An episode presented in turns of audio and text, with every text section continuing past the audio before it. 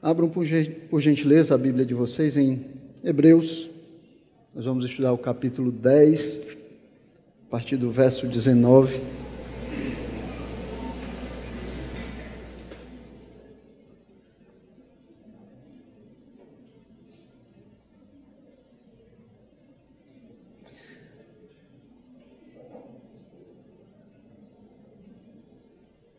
Enquanto vocês procuram, eu queria dizer algumas coisas. Em 1976, um teólogo cristão americano, que também era filósofo e pastor, que se chamava Francis Schaeffer, escreveu um livro, um livro importante para o cristianismo, para o qual ele deu o nome de Como Viveremos. O propósito dele, quando escreveu esse livro, era mostrar como ideias, quando são acolhidas, né, quando são abraçadas, absolvidas, ou quando elas são também descartadas, elas moldariam a ascensão e o declínio da cultura ocidental. E aí, no primeiro capítulo, ele escreve o seguinte: O que as pessoas são em seu mundo interior determina como elas agem. Os resultados do mundo interior delas fluem através dos seus dedos ou de sua língua em direção ao mundo externo. Ele queria dizer que aquilo que nós acreditamos molda a maneira como nós vivemos. Ele queria dizer que aquilo que é cultivado dentro do homem vai dirigir a maneira como ele vive neste mundo. E é exatamente assim que o Novo Testamento, a palavra de Deus, vai tratar essa questão. E essa é a razão porque uma parte tão grande da Bíblia é dedicada à doutrina, é dedicada a afirmações com respeito ao que devemos saber e ao que devemos crer. A razão é que as consequências dessas verdades, elas são absolutamente definitivas. Elas determinam como nós vamos viver a eternidade. Então elas moldam a forma como vivemos aqui nessa terra e definem a maneira como nós vamos passar a eternidade. E aí as pessoas elas gostam de colocar a teoria e a prática em lados opostos, né? em lugares distantes uma da outra. Mas, segundo Hebreus, nós devemos saber direito para vivermos direito. Segundo o escritor de Hebreus, a teoria e a prática, elas não estão separadas, elas andam juntas. Nós devemos conhecer bem para poder vivermos bem. E nós vamos encontrar isso no texto que vamos ler hoje. Isso é importante, irmãos, é importante nós sabermos disso, porque nós vivemos em um tempo em que não importa muito em que ou no que nós acreditamos, e sim como nós acreditamos. O mundo diz o seguinte para nós: a sua crença, se ela for sincera, se ela for tolerante, mesmo tolerante mesmo com aquelas visões que são diametralmente opostas àquilo que você crê, é legítimo você crer no que você quiser. Você pode crer e acreditar no que você quiser. Você pode erigir o seu cachorro, o seu gato, o seu papagaio como Deus e viver a sua vida de acordo com aquilo que você acredita. É assim que o mundo nos diz. O conteúdo da sua fé, ele não é tão importante, desde que ele seja só para você. Desde que ele seja particular, desde que você mantenha ele no seu particular. Desde que você não queira exercer a sua fé em público. Desde que você viva a sua fé na sua casa. E talvez até na sua casa seja um problema. Talvez nós deveríamos falar no seu quarto porque você pode contaminar os seus filhos também com a sua fé.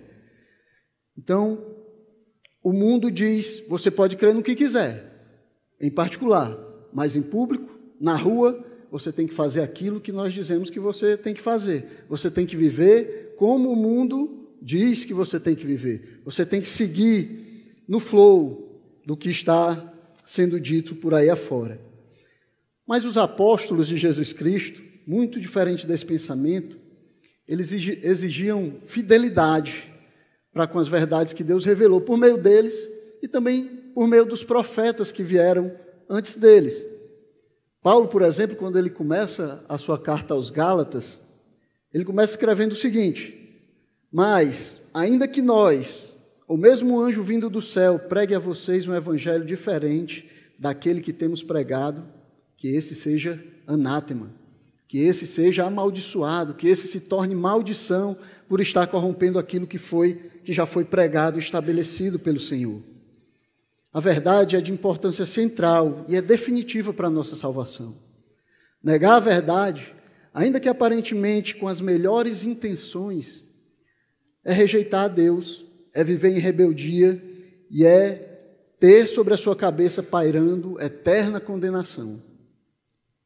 O livro de Hebreus, então, ele vai começar proclamando essa verdade que nós devemos crer. Ele começa ensinando o que é, qual é o conteúdo dessa verdade, no que nós deveríamos crer. E aí o autor ele começa falando da superioridade da pessoa de Cristo. Ele é superior como revelação de Deus. E ele é superior aos profetas, é superior aos anjos, ele é superior a Moisés, a Josué, à lei e qualquer outra forma de revelação que tenha vindo antes dele, Jesus Cristo é superior.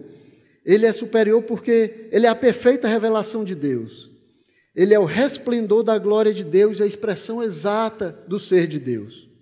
E aí, na segunda parte de Hebreus, que começa ali no capítulo 7, o autor ele vai começar a argumentar que Cristo também é superior na sua obra, não apenas na sua pessoa, mas na sua obra redentora em favor do homem. Ele também é superior. E aí ele é superior porque ele é de uma linhagem sacerdotal superior. Ele é da linhagem de Melquisedeque, que não tem início de dias, nem fim de existência, mas que é sacerdote para sempre. Ele é superior porque também entrou em um santuário superior, não um santuário feito por mãos humanas, mas um santuário que está no céu, um santuário celeste, um santuário onde o, onde o próprio Deus habita. É superior também porque ele é mediador de uma aliança superior, a nova aliança, uma aliança que não trata só o comportamento dos homens, mas que vai além, uma aliança que transforma o coração, que transforma a vontade, o desejo dos homens. E ele é superior na sua obra porque ele também ofereceu um sacrifício superior. Ele não ofereceu sangue de bodes, sangue de bezerros, sangue de pombos, ele ofereceu o seu próprio sangue, ele deu a sua própria vida. Então, Jesus ele é superior na sua pessoa e na sua obra em favor dos homens. E aí a terceira seção principal do livro de Hebreus, que começa aqui no texto que vamos ler hoje, capítulo 10, a partir do versículo 19, vai lidar basicamente com as aplicações da mensagem da superioridade de Cristo. É como se o autor ele respondesse a pergunta: e agora? Sabendo dessas coisas, como é que nós deveríamos viver? Como nós devemos proceder, já que nós sabemos da superioridade de Cristo? A primeira aplicação que ele vai falar aqui, da obra perfeita de Cristo, é que os crentes eles precisam ser leais àquilo que eles professam e precisam também ser leais às comunidades, às congregações das quais eles fazem parte. Essa é que nós vamos estudar hoje, está do versículo 19 ao 25. A segunda implicação, talvez, provavelmente não vamos conseguir fa fazer hoje, vai ficar para a próxima vez. Também a quarta passagem de advertência do livro de Hebreus. Aqui, os crentes, eles não deveriam desprezar a obra santificadora de Cristo, porque eles correm um sério risco de estar sob a disciplina de Deus. Ele vai começar a falar disso no versículo 26 até o 31.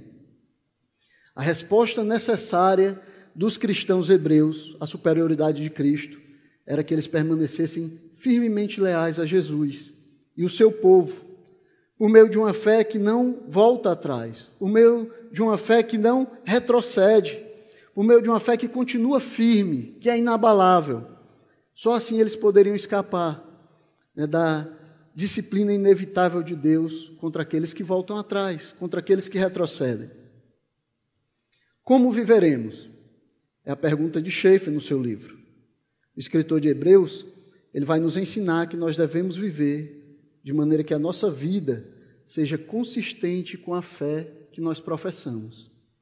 De maneira que nós vivamos aquilo que nós dizemos que acreditamos. E o escritor de Hebreus usou nove capítulos e meio para a proclamação da verdade com respeito à pessoa e à obra de Jesus Cristo. Agora, nessa segunda parte, nessa transição aqui da doutrina para a aplicação, da doutrina para a prática, ele vai nos dizer como responder a essa verdade que nos foi ensinada. Como nós deveríamos agir já que nós sabemos todas essas coisas que ele nos ensinou até agora. E aí ele inicia, já no começo do texto, falando, usando uma conjunção, portanto, né, por, por, por essa causa, por causa de tudo que foi dito antes, por causa que vocês sabem isso que eu ensinei para vocês, vocês agora deveriam viver de uma certa maneira. O que acreditamos precisa ser transferido, precisa ser praticado, visto nas nossas vidas e nas nossas ações. É isso que ele vai nos ensinar no texto que vamos ler. Capítulo 10, versículo 19. Ele diz o seguinte: Portanto, meus irmãos, tendo ousadia para entrar no santuário pelo sangue de Jesus, pelo novo e vivo caminho que ele nos abriu por meio do véu, isto é, pela sua carne, e tendo um grande sacerdote sobre a casa de Deus, aproximemo-nos com um coração sincero em plena certeza de fé, tendo o coração purificado de má consciência e o corpo lavado com água pura, guardemos firme a confissão da esperança sem vacilar. Pois quem fez a promessa é fiel. Cuidemos também de nos animar uns aos outros no amor e na prática de boas obras. Não deixemos de nos congregar, como é costume de alguns. Pelo contrário, façamos admoestações, ainda mais agora que vocês veem que o dia se aproxima. Então, curva a sua cabeça um momento, vamos orar e pedir a Deus que nos dê sabedoria e entendimento para compreendermos a Sua palavra. Santo Deus, aqui está a Tua palavra, Senhor, aberta diante de Ti. Senhor, é a Tua palavra que dirige a Tua igreja, Senhor. É através da Tua palavra que o Senhor governa o Teu povo, Pai. Nós queremos clamar a Ti, Senhor, que prepare as nossas mentes, Prepare os nossos corações para recebermos o ensino da tua palavra, Pai. Que esse ensino, Senhor, seja fiel ao que a Escritura diz. Pai, que nós possamos crescer e nos tornarmos cada vez mais parecidos com o teu filho Jesus Cristo, Pai, porque esse é o teu objetivo para nós.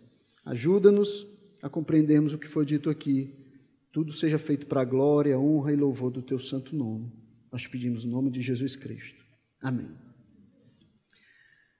Então, o texto, nosso autor, ele vai começar nos relembrando, né? relembrando o que Cristo nos deu, o que Cristo fez em nosso favor. E aí, nos versos 19 e 21, eles resumem tudo o que foi ensinado na primeira parte, né? nessas duas primeiras partes do livro de Hebreus. Né? Ele vai resumir isso identificando duas dádivas ou duas garantias definitivas que foram recebidas por todos aqueles que colocaram a sua fé em Jesus Cristo. Então, existem duas coisas que nós temos por causa da pessoa e da obra de Cristo, segundo o autor aos Hebreus. A primeira é o acesso a Deus por meio de Jesus Cristo. Os versos 19 e 20 ele diz: Portanto, meus irmãos, tendo ousadia para entrar no santuário, pelo sangue de Jesus, pelo novo e vivo caminho que ele nos abriu por meio do véu, isto é, pela sua carne. E o conceito-chave aqui é ousadia para entrar no santuário pelo sangue de Jesus. É disso que ele está falando. É esse acesso que nós devemos ter ousadia ou intrepidez para usar é algo que os crentes possuem. Eles possuem e eles têm que saber que possuem a fim de levar vidas produtivas, a fim de levar vidas piedosas, a fim de levar vidas que conduzam eles para a semelhança de Cristo. Todos os crentes devem saber, devem ter essa garantia de que eles têm acesso, por meio de Jesus Cristo, acesso ao Pai. As pessoas que confiam em Jesus Cristo estão diante de uma porta aberta, com acesso livre e aberto a Deus. Os pecados dela, delas foram expiados pelo sangue de Jesus. Pelo sangue dele é que nós nos achegamos a Deus. Ou como ele diz no versículo 20, pelo corpo dele, se referindo a tudo aquilo que ele fez aqui na terra, se referindo à sua vida e à sua morte na cruz, se referindo ao que ele alcançou com a sua obra. Com certeza, o acesso a Deus é o que deveria causar o mais forte impacto em como nós devemos pensar e em como nós devemos viver. O fato de nós podermos entrar na presença de Deus, o fato desse acesso nos estar garantido, deveria impactar a maneira como nós pensamos. Como nós pensamos sobre a vida, como nós pensamos sobre essa terra, como nós vivemos enquanto nós estamos aqui nessa terra. Essa é a mensagem central do cristianismo bíblico. Essa possibilidade de homens e mulheres se aproximarem de Deus por meio da obra de Cristo. Nenhum de nós tinha acesso a Deus. Nenhum de nós podia chegar na presença de Deus. Por causa do que Cristo fez, nós agora temos acesso. Nós temos acesso livre a Deus. E isso é garantido a nós pela obra de Cristo. E ele diz também que isso é algo novo, é um novo caminho que Jesus nos abriu. É algo que não existia antes. Nós possuímos aquilo que os santos do Antigo Testamento eles não tinham, o direito de entrar no santo lugar e na presença de Deus. Era aquilo que eles até anelavam, aquilo que alguns tinham receio ou medo, mas que foi nos garantido por causa da obra de Cristo. Jesus nos deu acesso por meio da sua vida, por meio da sua morte, por meio do seu corpo que foi rasgado em nosso favor, nós agora podemos entrar na presença de Deus. Ele também diz que é um vivo caminho. É um vivo caminho, já que Jesus vive para sempre para assegurar esse acesso a nós. Então, ele não só nos garantiu, ele, só, ele não só nos deu esse acesso, mas ele garante, continuamente, ele nos garante esse acesso livre ao Pai. A obra de Cristo, como sumo sacerdote, como sacrifício, produziu uma nova situação, uma situação que não existia antes, mas que a partir de agora, a partir do momento em que ele morreu e ressuscitou e subiu aos céus, a partir de agora vai existir para sempre, já que ele reina e vive eternamente no céu, à direita de Deus, intercedendo por nós. Então nós temos esse acesso garantido. Não é algo que você possa dizer assim, não, é, quando eu me converti eu acho que eu tinha mesmo, mas sei lá, e se eu tiver perdido esse acesso? Não, você não pode perder. Porque o nosso sacerdote ele está lá, do lado do Pai, intercedendo por nós, nos garantindo esse acesso. Nós temos acesso ao Pai. Nós podemos chegar diante dele e isso não pode mais ser tirado de nós. A única coisa que pode nos deixar distantes, pode nos afastar de Deus, é a nossa própria má vontade em estar na presença dele. É a nossa falta de desejo de estar na presença de Deus. É o nosso pecado. É o nosso pecado que nos engana e diz que se nós chegarmos na presença de Deus, então tudo aquilo que nós fazemos vai ser descoberto. Vai ser descoberto diante da luz da glória de Deus. E aí essa má vontade, esse desejo pecaminoso de manter a distância para não ter revelado aquilo que está dentro dos nossos corações pecaminosos. Jesus ele nos garantiu esse acesso e nós podemos entrar na sua presença, podemos entrar na presença do Senhor por causa do nosso grande sumo sacerdote. A segunda coisa que ele vai falar é que nós temos um grande sacerdote. Né? Ele diz: e tendo um grande sacerdote sobre a casa de Deus. Então nós temos duas coisas: confiança para entrar na presença de Deus e um grande sumo sacerdote que intercede por nós. O ponto aqui é que aquele que abre esse caminho, ele também assegura o caminho. Ele nos assegura que nós podemos chegar na presença de Deus, porque Ele mesmo está lá, diante de Deus. Ele está continuamente intercedendo por nós. Nós não vamos perder esse acesso, porque o Senhor, Ele intercede por, por nós. Ele está lá nos representando, intercedendo, suplicando efetivamente pela nossa aceitação diante do Pai. Então ele clama ao Pai: Pai, aceita esse miserável pecador, não por causa do que ele é, ou por causa do que ele tem, ou por causa do que ele sabe, mas por causa do meu sacrifício, por causa da minha vida que foi entregue em favor dele. Ele está continuamente intercedendo e lembrando a Deus a respeito do sacrifício dele em nosso favor. Além disso, ele está também assegurando e enviando o Espírito Santo para que nós sejamos capacitados, habilitados a sermos adoradores e sacerdotes diante do trono de Deus. além de interceder por nós, ele sabe da nossa fraqueza, então ele envia o seu Espírito para que o Espírito nos dirija, para que o Espírito nos coloque no caminho que conduz até a Deus. Irmãos, nós não temos justificativa para não viver de forma que seja agradável a Deus. Nós não temos justificativa para vivermos a parte da presença de Deus.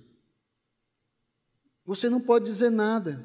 Você tem aquilo que é preciso. O Senhor Jesus nos abriu e nos deu esse acesso, nos abriu esse novo e vivo caminho, nos abriu esse caminho através da sua carne, que foi rasgada em nosso favor. Então, diante dessas coisas, ele aqui começa com esse resumo sobre o que ele já havia ensinado nas duas primeiras partes do livro. Diante disso, a pergunta é: e agora? Como viveremos?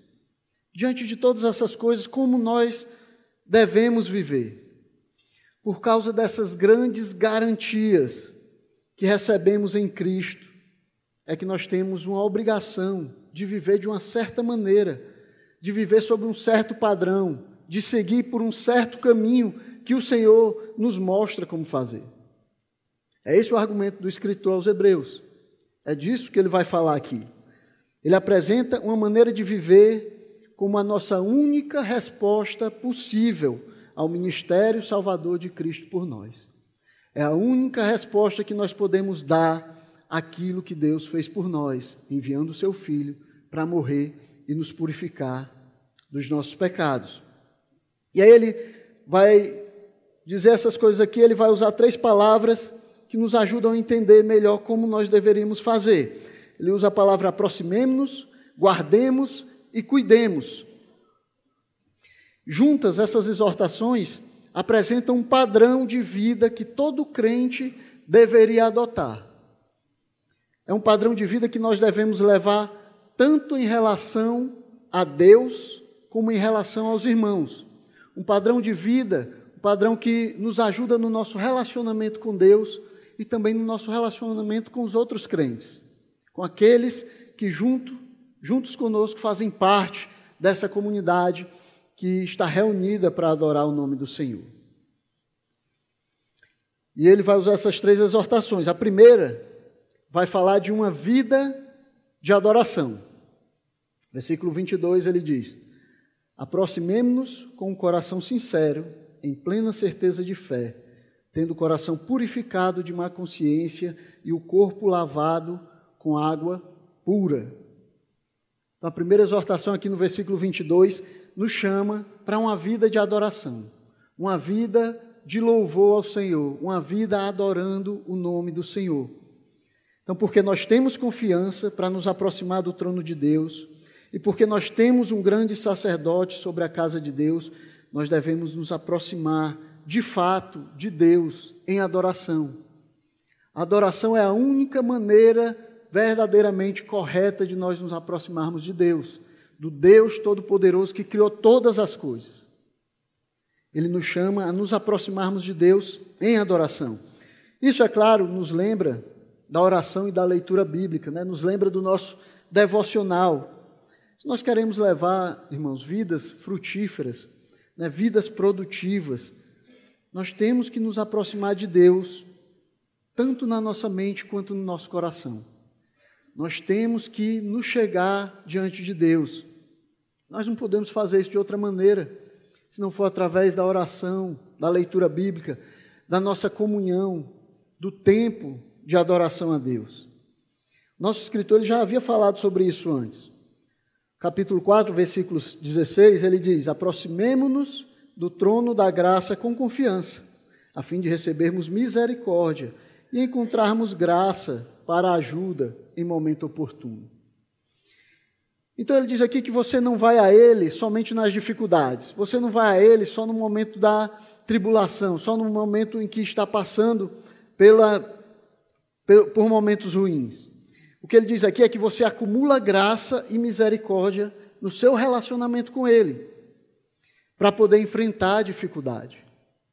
Você se aproxima de Deus, você está perto de Deus com confiança, e isso vai carregar as suas baterias espirituais. Isso vai carregar você de graça e misericórdia para os momentos oportunos, para aqueles momentos em que os desafios surgem, para os momentos que as aflições vêm.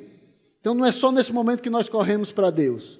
Não, porque nós estamos em comunhão com Deus, porque nós estamos constantemente na presença de Deus, é que nós vamos estar preparados para esses momentos. E de maneira mais ampla, o escritor ele nos exorta a uma vida de adoração. A adoração, ela é o nosso privilégio e é também a nossa obrigação mais fundamental. Nós fomos feitos para adorar a Deus. E ele exige a nossa adoração. Nós fomos criados para adorar o Senhor. E ele exige que nós respondamos da maneira como nós fomos criados para ser. Ele exige que nós rendamos a Ele glória e louvor, o louvor de que Ele é merecedor. Mas não é só isso. A adoração ela também é benéfica para nós. A adoração é benéfica para o homem como criatura de Deus. Na adoração nós encontramos a liberdade para nós sermos aquilo que nós devemos ser. Para nós sermos aquilo que nós fomos criados para ser para nós cumprirmos o propósito pelo qual nós viemos à existência. A adoração nos mostra aquilo que nós realmente deveríamos ser. Então, como os músicos, eles se sentem completos em relação à música, né? como os corredores se sentem assim em relação à corrida, né? nós, cristãos, crentes no Senhor, deveríamos nos sentir completos em relação à adoração. É a atividade onde nós nos encontramos a adoração é, portanto, a adoração, portanto, ela é essencial para a nossa saúde e bem-estar espiritual. A adoração deveria ser aquilo pelo que nós esperamos, deveria ser aquilo pelo que nós ansiamos, adorar o nosso Senhor, porque foi para isso que nós fomos criados. Esse foi o propósito de Deus a trazer o homem à existência. E é na adoração ao Senhor que nós nos tornamos aquilo que realmente nós deveríamos ser. E aí, quando o autor ele fala aqui sobre a adoração, é, ele quer dizer ir à igreja, né? reunir-se como povo de Deus para o culto público, como um corpo. Né? Com certeza é isso que ele tem na mente, porque mais na frente ele diz nos versículos 24 e 25, né? não, deixe, não deixem de congregar, como é costume de alguns. Então ele tem na mente essa reunião aqui, ele tem na mente esse momento especial onde nós nos reunimos para adorar e louvar o nome do Senhor. Mas é claro que a adoração é muito mais do que os nossos ajuntamentos públicos. Adoração é toda a nossa resposta às misericórdias do Senhor.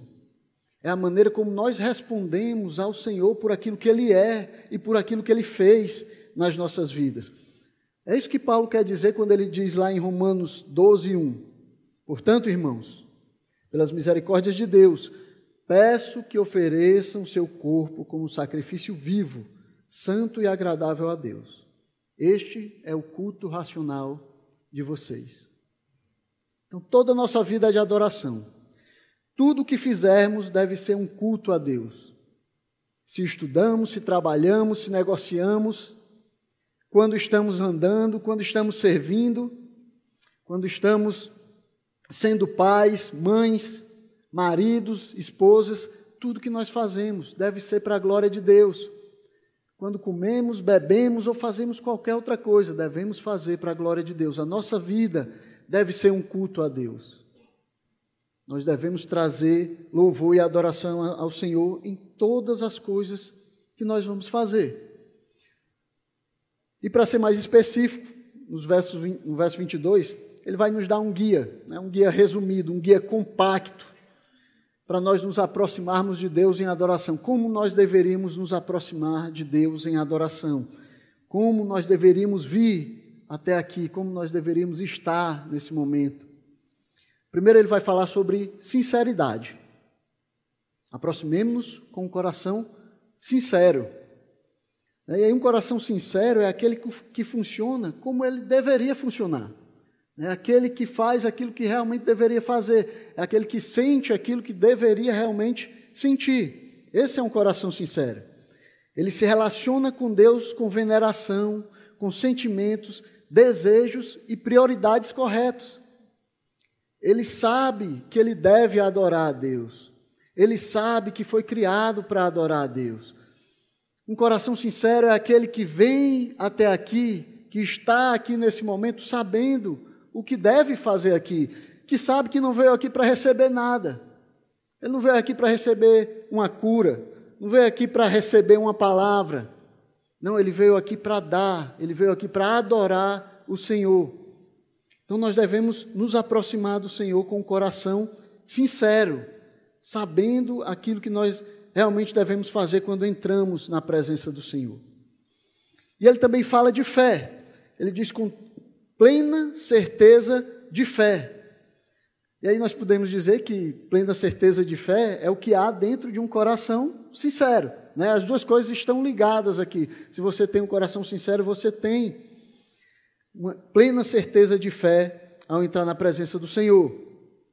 O coração crente e sincero é pleno de certeza em Deus, por meio de uma confiança inabalável nele e nas suas promessas. Então, quando ele diz que nós devemos nos aproximar do Senhor em plena certeza de fé, ele está dizendo para você crer em Deus e crer nas promessas de Deus, crer naquilo que ele prometeu. Então, quando você vem até aqui, você crê naquilo que o Senhor falou a respeito desse ajuntamento aqui. Você crê que esse aqui é um lugar de comunhão, você crê que aqui é um lugar de pessoas pecadoras que foram redimidas pelo Senhor. Você crê que o Senhor ele anda no meio da congregação. Você está aqui porque você crê que você é criatura do Senhor e por isso você deve adorá-lo. É assim que um coração, é assim que nós nos aproximamos de Deus com fé. É assim que nós nos aproximamos com plena certeza de fé, de maneira em que nós demonstramos a nossa fé no Senhor e naquilo que Ele nos prometeu, naquilo que Ele disse a nós que seria. Ele também vai falar de uma consciência pura, tendo o coração purificado de má consciência. Essa vai ser uma questão muito importante para o nosso autor, autor de Hebreus. Ele vai falar disso várias vezes sobre essa questão de nós termos a consciência pura.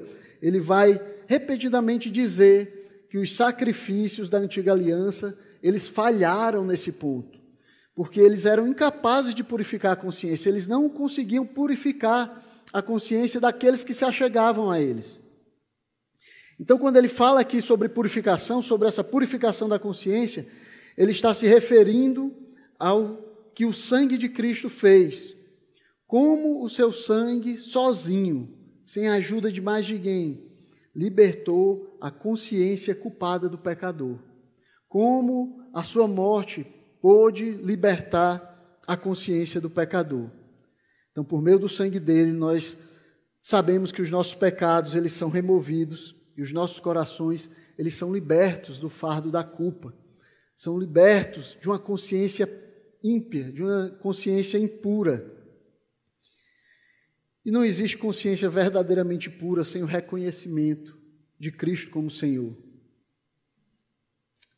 Você pode ter uma consciência cauterizada, que não se importa mais com o pecado, que não acha mais que o pecado é tão grave assim, que não liga mais para os seus pecados nem para os pecados dos outros. Mas uma consciência pura, verdadeiramente pura, só pode vir daquele que decidiu seguir a Cristo como Senhor e Salvador da sua vida. Daqueles que entregaram as suas vidas e agora eles não vivem mais para eles mesmos, mas eles vivem para aqueles que por eles morreu e ressuscitou. Só o Senhor pode purificar a nossa consciência. Só se nós estivermos no Senhor é que nós podemos nos aproximar de Deus, da forma como Ele está dizendo aqui, com o coração purificado de má consciência. E ele fala também do corpo purificado, né? corpo lavado com água pura. Né? A maioria dos estudiosos vai pensar, vai dizer que aqui é uma referência ao batismo. Né? E é difícil não fazer essa ligação quando ele fala de água, lavado com água pura, é difícil de você não fazer essa ligação com, com o batismo. Contudo, talvez seja mais correto nós pensarmos na questão não no batismo em si, em si, mas naquilo que o batismo simboliza, a renovação espiritual que é obra do Espírito Santo e que se manifesta através do nosso corpo, que se manifesta naquilo que nós fazemos, nessa renovação interior que o Espírito produz nos nossos corações, mas que é visto através do nosso corpo, que é visto através das coisas que nós fazemos, da maneira como nós respondemos, reagimos, da maneira como nós respondemos ao pecado. Talvez seja disso que ele está falando, essa transformação espiritual, né, que é vista através do nosso corpo, das nossas ações, do nosso comportamento, como uma nova criatura nascida de Deus, como alguém que foi completamente transformado, que morreu para o mundo e agora vive para Deus. Então, essas são as maneiras de nós nos aproximarmos de Deus em adoração, com sinceridade, fé, consciência pura e um corpo purificado. Essas diretrizes elas se aplicam aos sete dias da semana, a todo momento da sua vida. É assim que você deveria estar na presença do Senhor, do Senhor que prometeu a você que estaria com você todos os dias até a consumação dos séculos. Então, todos os dias que você viver nessa terra, você está na presença do Senhor e é assim que você deveria viver. Mas nós fazemos bem também em refletir sobre como essas coisas influenciam a nossa reunião no domingo para adorar a Deus, ou em um outro dia, quando nós nos ajuntamos para adorar o Senhor. A vida e a obra de Jesus Cristo nos dão a possibilidade de nós nos aproximarmos de Deus com confiança para adorá-lo em espírito e em verdade. Nós devemos ter isso nas nossas mentes, devemos refletir como é que você chegou aqui? Como é que você está aqui para adorar o Senhor? Você pode dizer que tem fé, você pode dizer que tem um coração sincero, que tem a consciência pura, um corpo lavado em água pura. É assim que você se aproxima do Senhor? É assim que você vem nesse momento aqui? Ou você vem aqui por causa daquilo que você pode ganhar? Por causa de alguém que você gosta de conversar e aí você vem aqui para falar com aquela pessoa? Ou por causa dos contatos que você pode fazer? Você pode acabar fazendo bons negócios com as pessoas que você conhece aqui. Como é que está o seu coração quando você entra nesse momento de adoração a Deus, você tem um coração sincero e desejoso de servir ao Senhor, de servir aos seus irmãos, ou você só consegue pensar naquilo que você pode ganhar? Nós devemos ter confiança e temos um acesso limitado à presença de Deus, mas devemos fazer isso, devemos entrar na Sua presença da maneira que o Senhor nos diz que nós devemos fazer. E não é só uma vida de adoração, mas é também uma vida na verdade. Os cristãos eles são chamados a uma vida de adoração, mas também são chamados a uma vida de verdade, a uma vida na verdade. Ele diz no verso 23: Guardemos firme a confissão da esperança sem vacilar, pois quem fez a promessa é fiel. Então ele nos exorta a viver uma vida na verdade, viver uma vida guardando firmes essa confissão, guardando firmes aquilo que nós temos abraçado como a vontade de Deus. Essa é a segunda dessas três exortações. Nós devemos permanecer firmes na esperança do Evangelho e devemos fazer isso no meio de um mundo incrédulo, no meio de um mundo que é contrário ao Senhor, no meio de um mundo que não aceita e zomba da vontade do Senhor. Nós devemos guardar firmes essa confissão em, meio, em meio a um mundo que hostiliza os cristãos. Entre pessoas que não conhecem a Deus, não querem conhecer e não gostam daqueles que conhecem a Deus. E a palavra grega, que foi traduzida aqui como confissão, ela significa uma confissão doutrinária e pública. Uma confissão doutrinária e pública. É uma confissão, é aquilo que você deve saber e crer, e é aquilo que você deve manifestar entre as outras pessoas. É aquilo que as pessoas devem ver na sua vida. É dessa maneira que nós temos que sustentar a verdade nesse mundo mal que é contrário à vontade de Deus. É dessa maneira que nós temos que andar nesse mundo. Mas infelizmente, irmãos, nós aqui desse lado do mundo, nós prontamente negociamos as nossas doutrinas, a fim de ficar bem com os outros, a fim de não causar problemas com ninguém, a fim de que os outros não nos rejeitem, com medo de que isso possa trazer algum problema para as nossas vidas, para tentar criar um falso sentimento de unidade, uma falsa tolerância que aceita tudo que se diz por aí.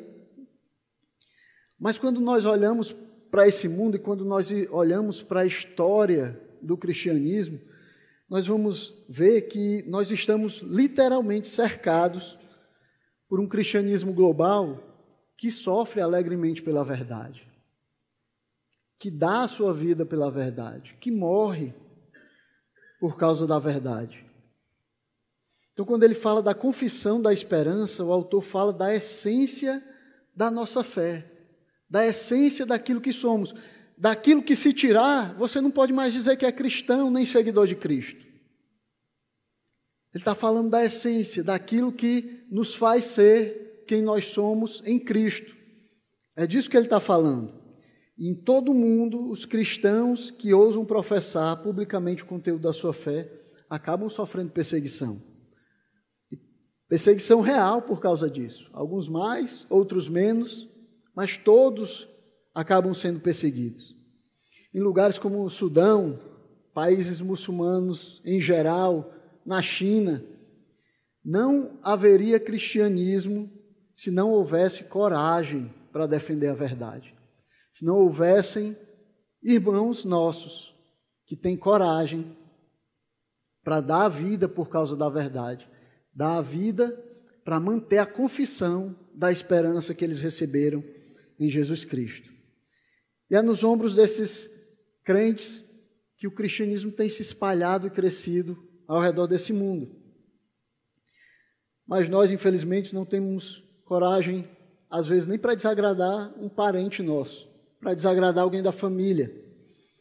Nós não temos coragem para perder o emprego, por recusar ir contra o que a verdade diz por recusar ir contra aquilo que a palavra de Deus diz para nós realmente fazermos.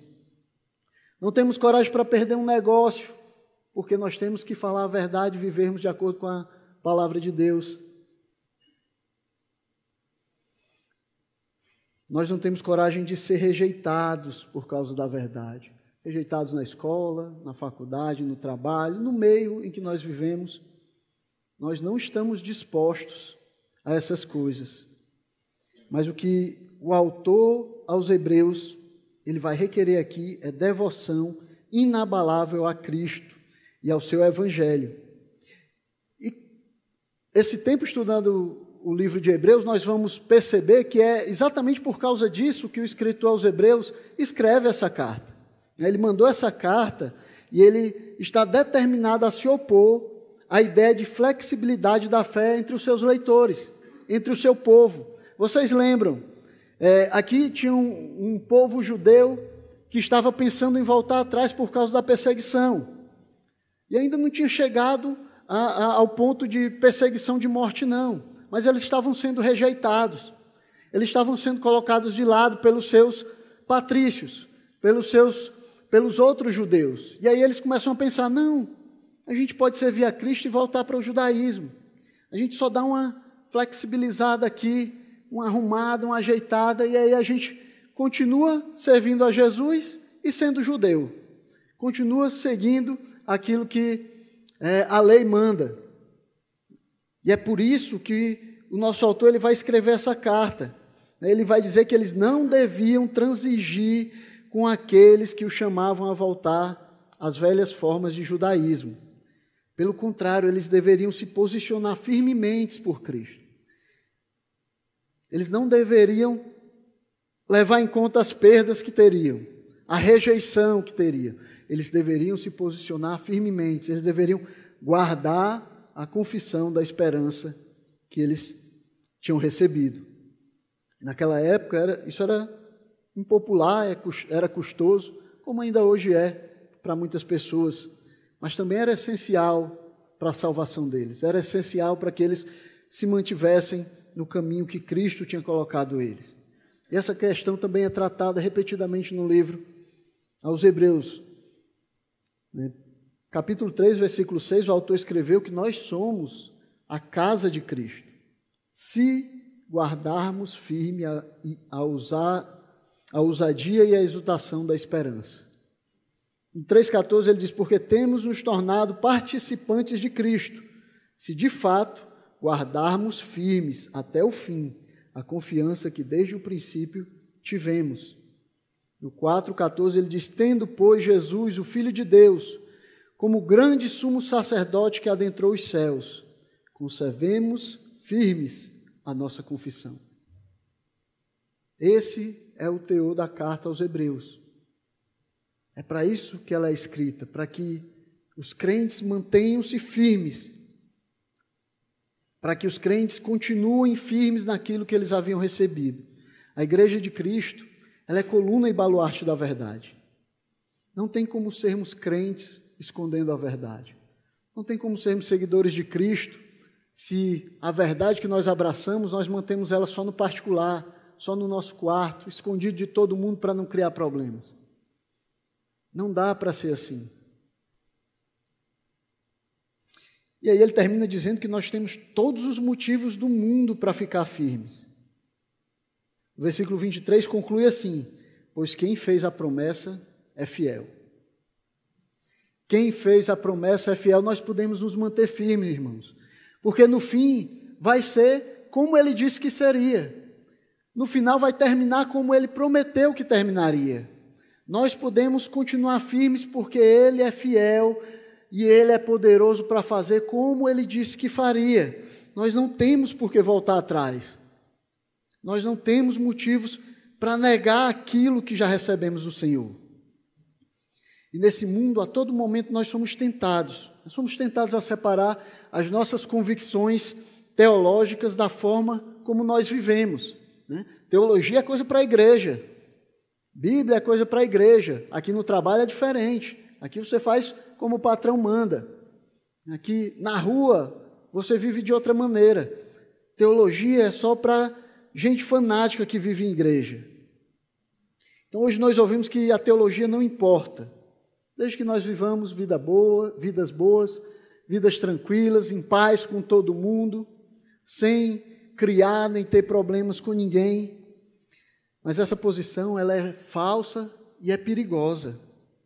E ela nos conduz para longe de Deus, nos conduz de volta para o mundo. Essa posição de quem quer agradar todo mundo, de quem quer fazer o que agrada aos outros, ela vai nos levar para longe de Deus. Porque esse mundo, não é que esse mundo ele só ignora Deus, esse mundo ele é contrário a Deus, contrário a Deus e contrário àquilo que o Senhor diz na sua palavra. Ele está agindo ativamente contra aquilo que o Senhor diz. Então, todos aqueles que quiserem seguir a Deus, eles vão ter tribulações, eles vão, eles vão passar por aflições, eles vão ser tentados a abandonar aquilo que eles acreditam. Temos que viver de acordo com o que acreditamos. Nada molda tanto a forma que vivemos e nada é mais importante para a vida cristã do que o conteúdo da fé que nós professamos, do que aquilo que nós abraçamos como doutrina, como verdade, e por isso vivemos de acordo com ela.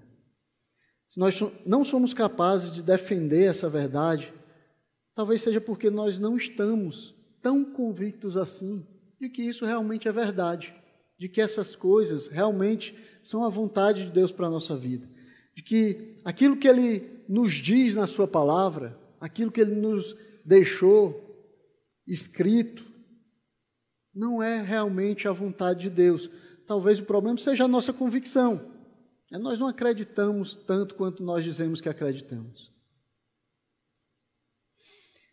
E aí, por fim, aquilo que nós recebemos em Cristo deve nos levar também a uma vida de amor comunitário. uma vida de amor congregacional, uma vida de amor entre os outros irmãos. Os versículos 24 a 25, ele diz: Cuidemos também de nos animar uns aos outros no amor e na prática de boas obras.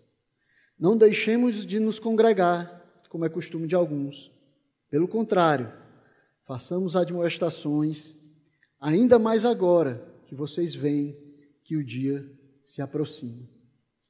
Então, o autor aos Hebreus aqui vai dizer que a, a resposta, aquilo que nós cremos a respeito de Jesus, é viver uma vida de comunhão com os irmãos, é viver uma vida comunitária que glorifica o nome de Deus, é viver essa adoração comunitária que nós vivemos em, uns com os outros. Essa é, é a resposta que nós devemos dar àquilo que nós aquilo que nos foi ensinado a respeito da vontade de Deus. Essa aqui é uma intimação para uma vida de amor comunitário, de amor congregacional. Isso deveria ser o bastante para nos mostrar a importância de nos congregar, para nos mostrar a importância da igreja de Cristo, para nos mostrar a importância de nós estarmos aqui juntos, exortando uns aos outros, ensinando uns aos outros, animando, encorajando uns aos outros. É por isso, irmãos, que não existe culto online. Eu não sei como algumas pessoas deixam de estar aqui para ficar em casa assistindo televisão. Porque depois que termina o culto, você aperta o botão e acabou. Não tem mais nada. Você não vai usufruir da bênção de estar com os irmãos, de ser exortado, de poder exortar.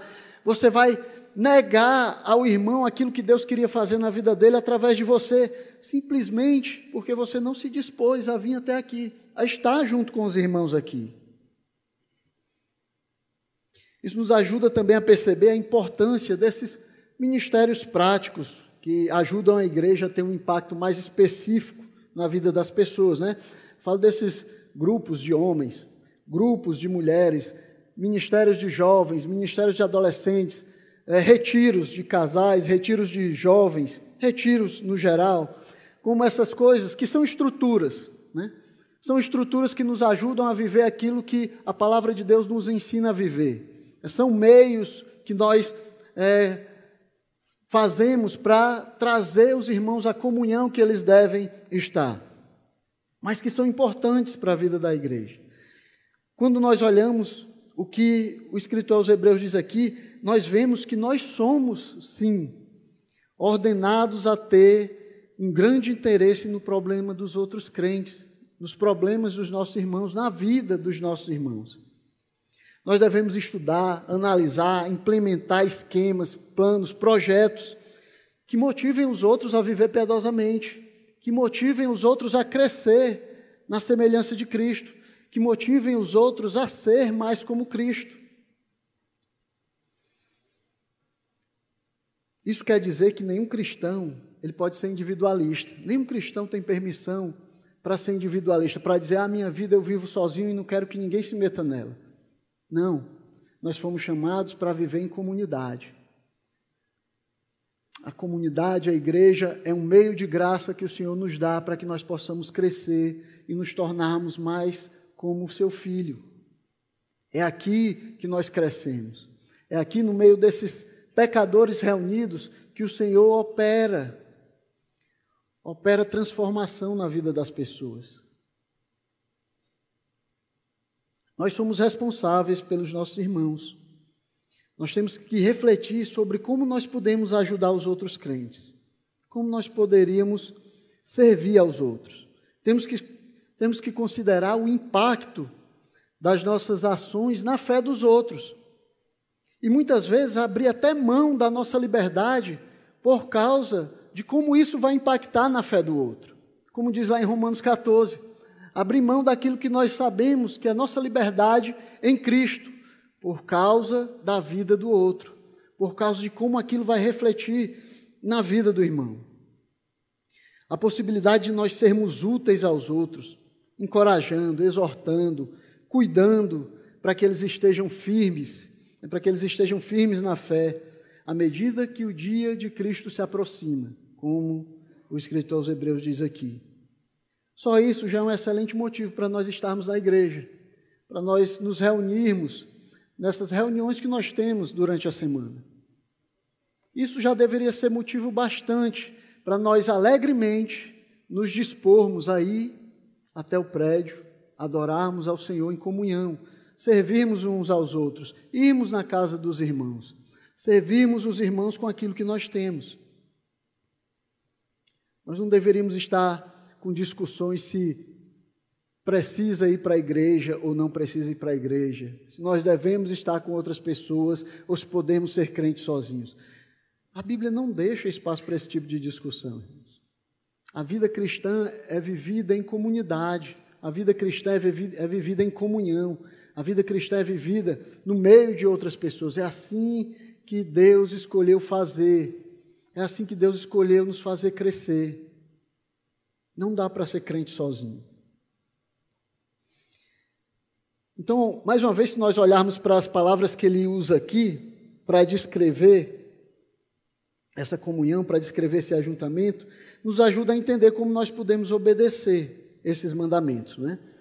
Ele diz, ele usa a palavra cuidemos. Né? Cuidemos, em algumas versões, consideremos, que talvez seja uma tradução melhor, porque aqui tem a ver com o nosso pensamento, tem a ver com o que nós estamos pensando. Como é que nós estamos considerando? Como é que nós estamos analisando aquilo? Como é que nós estamos pensando a respeito daquilo? Isso é difícil para nós, eu vou logo dizer aqui para vocês. Porque nós não estamos acostumados a pensar nos outros. Nós estamos acostumados a pensar só em nós mesmos, nas nossas dificuldades, nas nossas necessidades, nos nossos problemas, naquilo que eu quero, naquilo que eu gosto. Pensar nos outros é uma dificuldade para corações pecadores. Isso só é possível realmente por causa da obra de Deus nas nossas vidas. Mas a palavra de Deus nos diz que os nossos pensamentos eles devem estar voltados para o outro. É o que nós temos chamado aqui de uma visão outrocêntrica. Né? Deus não se preocupa em ensinar na sua palavra sobre como você deve amar mais a si mesmo. Porque você, como pecador, você já se ama com tudo que você pode amar. Então, a preocupação de Cristo nos evangelhos e na palavra de Deus é ensinar como nós podemos amar os outros, como nós já nos amamos a nós mesmos. Como já, nós já demonstramos esse amor por nós mesmos, cuidando dos nossos interesses, cuidando do nosso corpo, cuidando das nossas necessidades. Então, o que Cristo propõe é exatamente o inverso daquilo que o mundo diz. Né? É você esquecer um pouco de você e focar em Deus e no outro.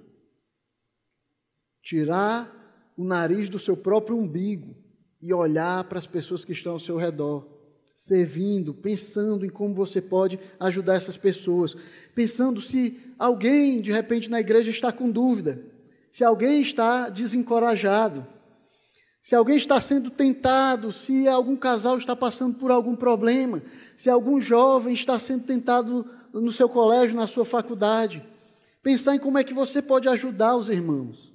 Considerar o que é que você pode fazer para encorajar o irmão a crescer.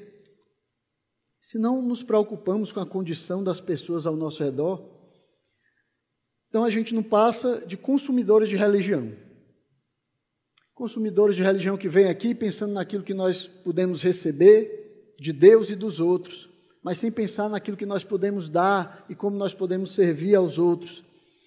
Consumidores de religião têm pouca ou nenhuma utilidade para o reino de Deus, e menos ainda para o destino eterno das pessoas.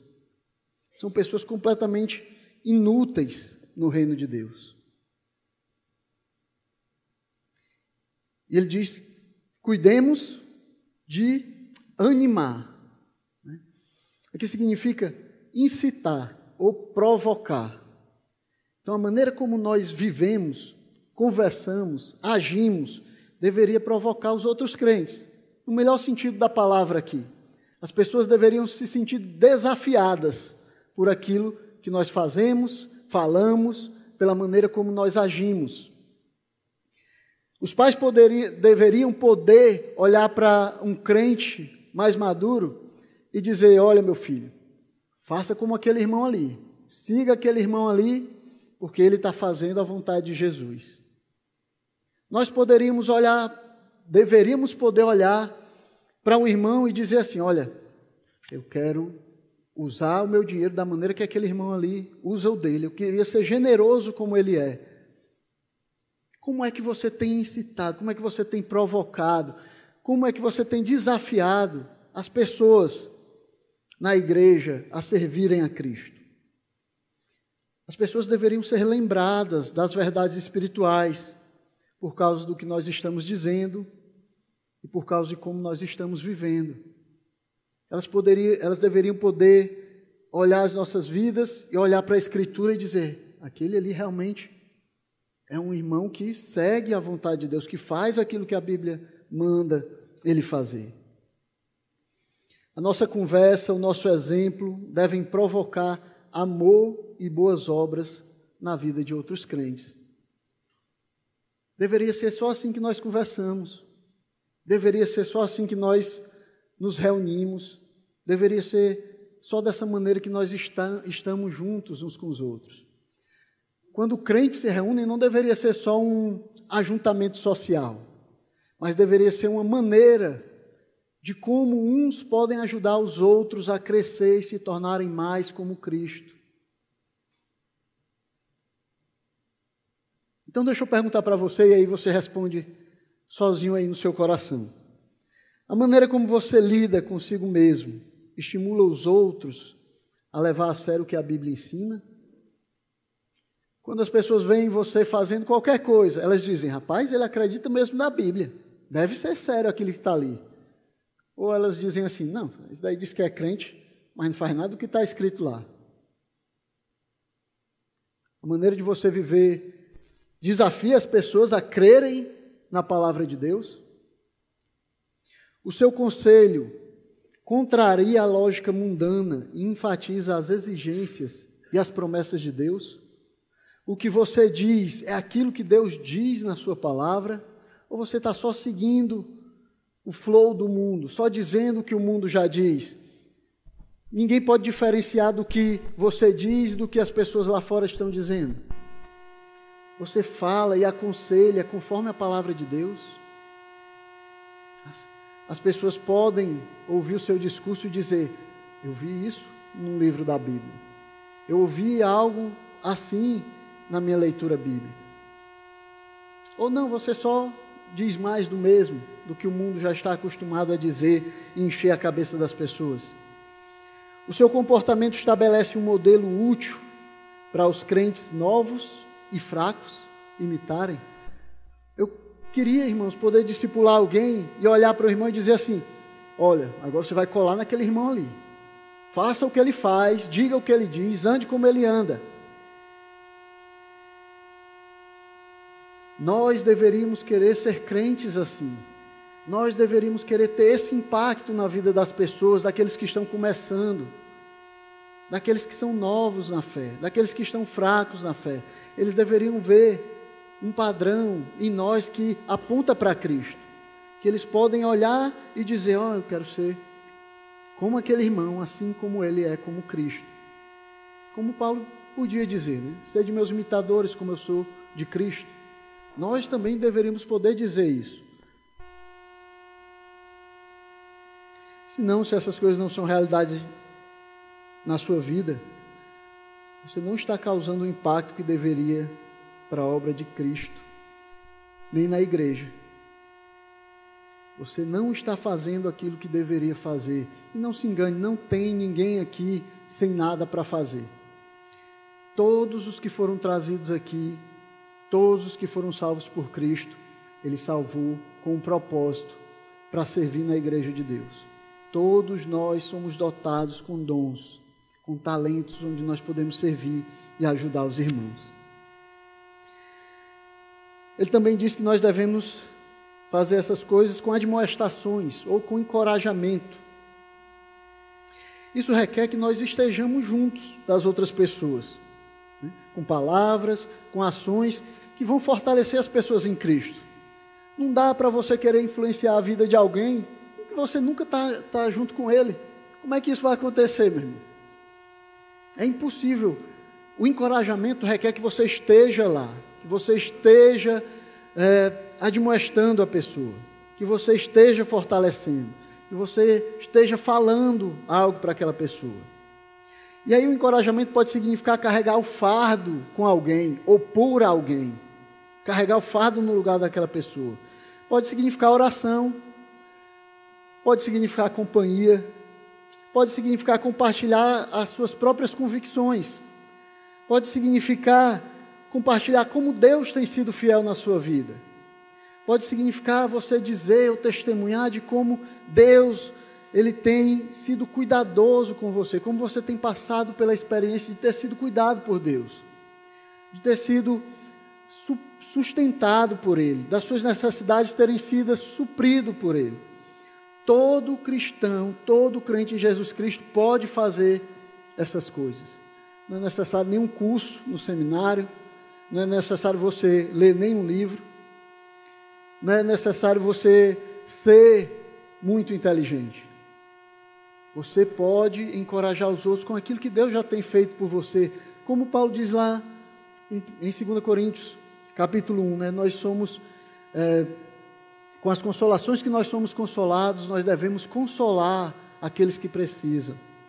Então você foi consolado, você foi ajudado, você foi encorajado de alguma maneira. Então você precisa passar adiante, você precisa fazer isso também. Ele já tinha falado disso antes.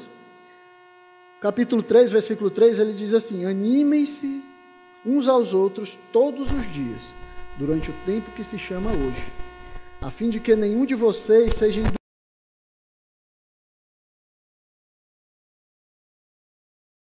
refletimos pouco sobre quanto cada um de nós é ameaçado pelo pecado. O pecado que por natureza é enganoso, e porque é enganoso é difícil de nós enfrentarmos sozinho. É difícil de nós lidarmos com ele sozinho, porque aquele que está no pecado, o seu coração pecaminoso, enganoso, está dizendo para ele: não, não é tão ruim assim. Não, não é tão grave assim como você pensa. Não, não é tão complicado assim como você, como estão dizendo por aí. O pecado ele é enganoso, ele engana o nosso coração. Por isso não dá para viver sozinho, por isso não dá para lutar contra o pecado sozinho. Nós precisamos de ajuda externa, ajuda que vem de fora. Nós precisamos dos irmãos nos dizendo, irmão, não é isso que a Bíblia diz. Não é assim que você tem que agir. Irmão, você errou nisso aqui. Irmão, fique firme, siga em frente. Vamos, eu vou junto com você. Nós precisamos dessa ajuda que vem de fora, essa ajuda que vem dos irmãos. Se nós ficarmos lutando só no nosso interior, só com o nosso coração, nós vamos acabar perdendo. Acabar perdendo essa batalha. Um dos principais meios utilizados por Cristo para guiar e proteger o seu povo é a participação ativa de outros crentes na vida deles. Se você não participa da vida dos seus irmãos, você está negando a ele aquilo que Deus quer fazer na vida dele por meio de você. Se você não deixa que os irmãos participem da sua vida, você está negando de receber aquilo que Deus queria fazer na sua vida por meio do irmão. Você está perdendo aquilo que Deus está fazendo por meio da sua igreja. O dia da volta de Cristo, meus irmãos, se aproxima e se aproxima rapidamente. O Senhor está cada dia mais próximo. Então, tendo isso em mente, vamos refletir sensatamente, não apenas sobre os nossos problemas, mas sobre as preocupações espirituais dos nossos irmãos em Cristo, sobre as dificuldades que os outros podem estar passando sobre as dificuldades que nós talvez poderíamos ser a solução que Deus está enviando na vida daquele irmão. Então, como nós viveremos? O autor aos Hebreus vai responder essa pergunta à luz daquilo que nós recebemos em Cristo: acesso a Deus e um grande sumo sacerdote que intercede por nós. À luz disso, nós podemos responder a pergunta: se nós cremos nessas coisas, nós devemos viver de acordo com elas, porque no final, ninguém foge daquilo que realmente é. Se você é filho de Deus, por meio de Jesus Cristo, você vai viver para fazer a vontade de Deus, vai viver para fazer a vontade daquele que se entregou por você, que morreu e ressuscitou para que você tivesse vida. Se ao contrário você é um filho do diabo, você vai viver para fazer a vontade do seu pai. Considerar a vontade de Deus não faz parte da sua vida, muito menos fazer a vontade de Deus. Você pode estar ouvindo tudo que foi dito aqui e estar pensando: que loucura é essa? Pode até estar pensando no seu coração, zombando no seu coração, isso é loucura. Loucura e fanatismo. Mas aqueles que são do Senhor, eles fazem a vontade do Senhor.